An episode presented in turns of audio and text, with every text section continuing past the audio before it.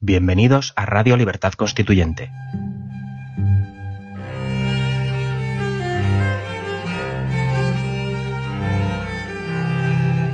Están escuchando Los Florilegios Diarios de Trevijano.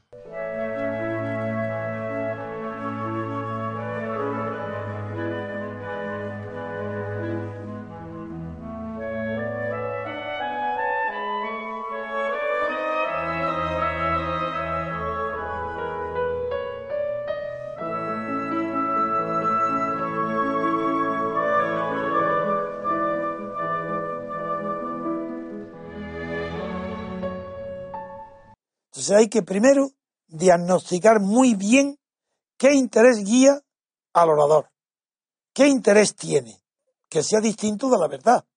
Puede ser que simple amor, amor propio, que quiere destacar, quiere lucirse, es que está sirviendo con su discurso, sabiéndolo o no, los intereses de las empresas energéticas, el campo, la aviación, Estados Unidos, o Rusia, o el comunismo.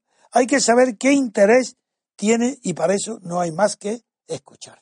El arte de escuchar no es sencillo de aprender, porque para saber escuchar hay que saber que termine de hablar el que ha iniciado la oración y no porque ha llegado a un punto y aparte ya creer que se puede interrumpir. No, porque en ese punto y aparte cuando está distraído es cuando a lo mejor descubre la falsedad de su discurso.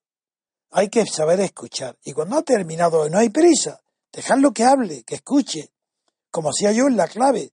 Yo hablaba el último y ahora también. Si alguien quiere discutir conmigo, yo escucho. Primero escucho. Y cuando he escuchado y sé que no tiene nada que decir, entonces hablo.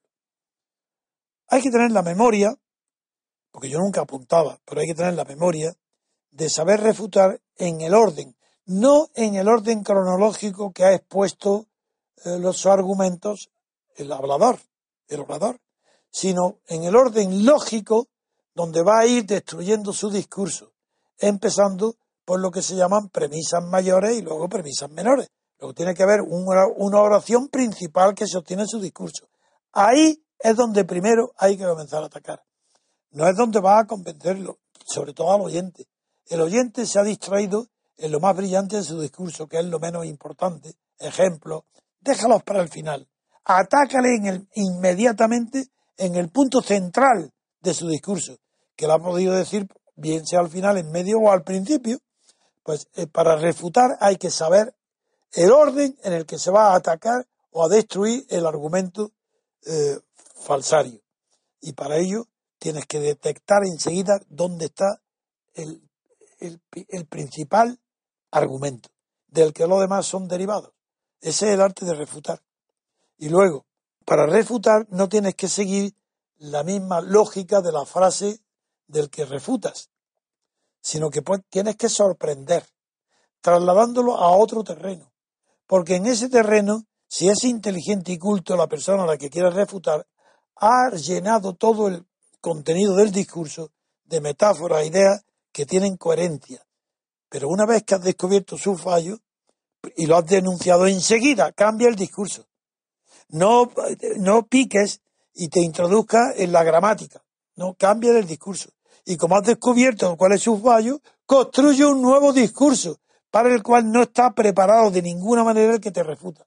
Y se queda desnudo y no sabe responderte ni una palabra.